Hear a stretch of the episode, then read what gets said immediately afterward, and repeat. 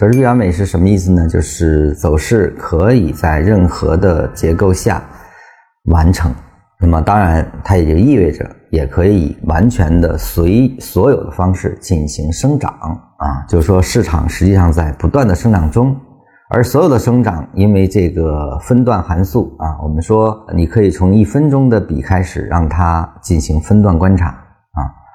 也就是说分段观察这条逻辑只要被建立起来，也就是说走势生长的逻辑被建立起来，那么随着走势必完美的这个逻辑的最终保证啊。它就可以一段一段的进行处理和观察，那么这一段一段的处理和观察，就跟你要采取什么级别的交易有关啊，你观察的点，你的观察重心也就跟此有关了。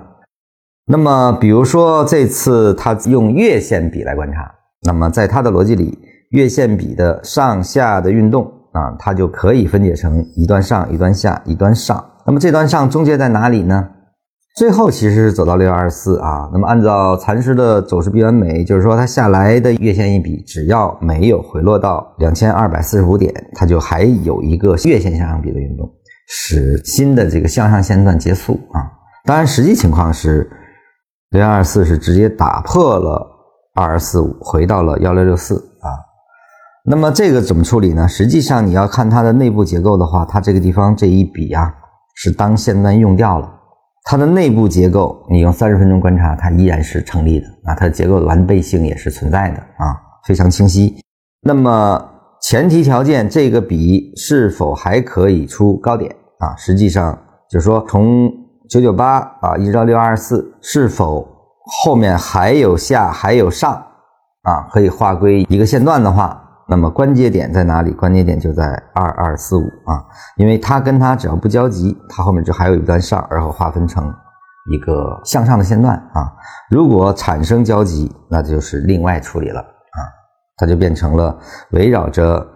二二四五和九九八之间的这个线段的构筑关系啊，是否产生新的一个中枢延伸啊，中枢划分的一个过程。就是说，我们利用走势构建的规则。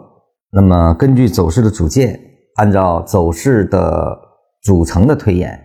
我们就能够预判一个运动的发生啊。那么这个呢，实际上叫模型走势的结构，它就是一个模型思维。这种模型思维是完全可以指导我们进行交易的，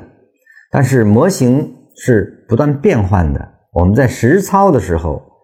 关注当下本身才是更有意义啊！就像回头的从六二四下来一路到幺六四，当然禅师没有跟到幺幺六四啊。从这个整个观察过程中，我们发现他的观察在后文中你会看到，他依然是用月线的笔在进行跟踪的。当时是在零八年的九十月份。他说：“这个位置只要没有形成底分，它就还会继续向下运动。你要观察哪一个月的底分形成，才意味着整个的六幺二四向下比的结束啊。这个时候再来考察九九八到六幺二四这一个月线比跟它的关系是否形成新的线段啊，是这样来去考察的。其实它依然是在逻辑内啊，是在规则内的。很多人读这篇文章的时候呢，是有歧义，就是说，哎，禅师说了这个地方。”一旦回来，它有个前提条件，就是说能否回到二四五，回不到二二四五，才意味着后面有高点的可能。如果回去了，那要重新考察的啊，就是说所有的当下要回到当下去考察，当下在月线上的观察，你要找到月线的比的成立条件啊，比在运行生长中，它没落定之前是不能做假想啊，这个地方一定会怎么样。而是一定要等它走完之后，再看这个笔跟前面笔发生什么关系，以及它在组成什么样的运动，再来指导我们的交易，这才是对的。